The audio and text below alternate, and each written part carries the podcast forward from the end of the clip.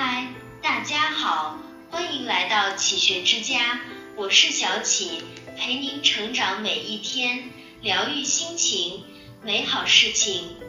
对于许多人来说，四大名著不仅是精彩纷呈的故事，更是一座历经沧桑的人生大课堂。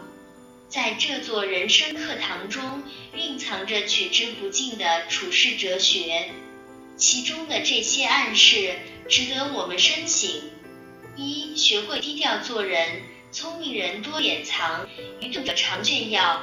《西游记》第十六回中，孙悟空跟随唐僧到观音寺暂住一晚，就在寺院里的老僧拿出自家的宝贝与唐僧观赏时，反问了唐僧：“老爷智障帮来，可有什么宝贝，借与弟子一观？”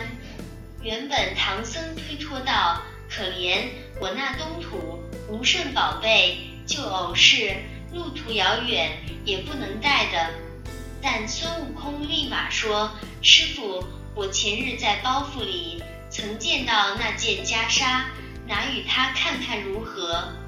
当时唐僧叮嘱：“切不可将宝物路人。”但悟空以为自己本事大，不会出岔子。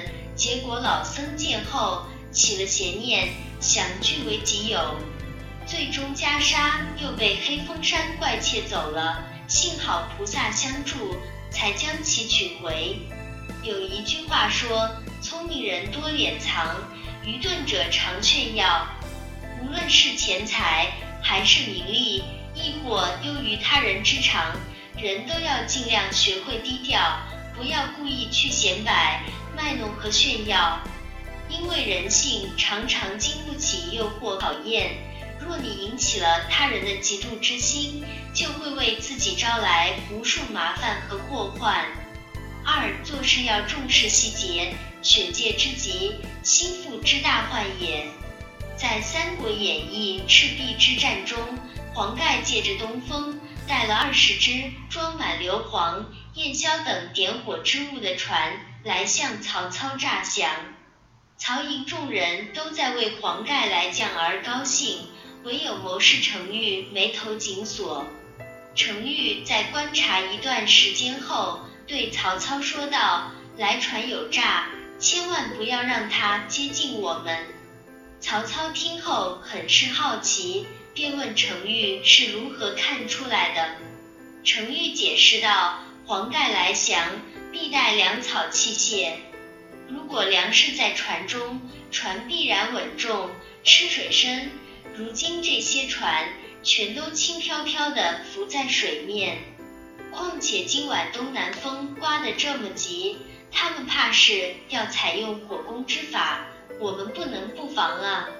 正是对细节足够重视，才使得程昱准确无误地识破对方计谋。只可惜此时的曹操并没有听从他的建议，否则也就不会有后来大败而逃的狼狈相了。朱自清曾说：“细节就是一言一行之微，一沙一石之细。”纵观古今，雄才大略而遭遇失败之人比比皆是，因为他们只看重大局，而忽略了一个真相。所有的大局都是由千千万万的细节组成的，由细节入手，乃知乾坤有容；以细节为基，方可节节攀升。三，人生切忌浮躁，躁极则昏，静极则明。《水浒传》中的李逵，江湖绰号黑旋风，旋风刮起来不分东南西北，像极了李逵急躁鲁莽的性格。李逵初识宋江时，宋江想喝鱼汤，于是他便自告奋勇去江边买鱼。到了江边，由于卖鱼的主人未到，所以这生意暂时做不了。可李逵是个急性子，他哪里等得了这些？只见他走上前去，拿了鱼就走，因此引发了一系列冲突。人生的智慧。藏在平和与冷静中，而人生的祸患则藏在急躁与鲁莽中。一个人只有在冷静时，才能看到真相，才能合理解决问题。如果只是用自己急躁和混乱的思维去做事，那么只会让事情越来越糟。菜根谭有言：躁急则昏，静急则明。人生的修行，不过是心情不浮躁，做事不急躁。四、保持空杯心态。自古骄兵多必败，从来轻敌少成功。沈清路有言：气满则溢，人满则丧。见识到世界的辽阔之后，才能认识到自己的渺小。把目光延伸到别人身上，平心静气的去思考。方知天外有天，人外有人。《三国演义》中的祢衡，年少得志，年纪轻轻变成了大名士孔融的忘年交。但他却有一个致命的缺点，那就是过于狂傲，常常口不择言，目中无人。祢衡到刘表处后，由于目中无人，惹得刘表心中不快。于是又把他送给了性情急躁的皇祖。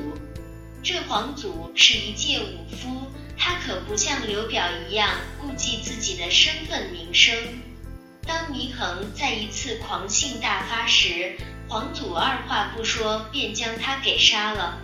一代名士终因目中无人而早早落幕。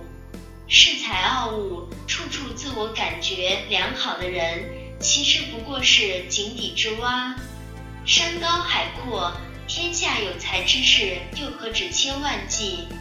做人切莫将自己看得太高，将别人看得太低。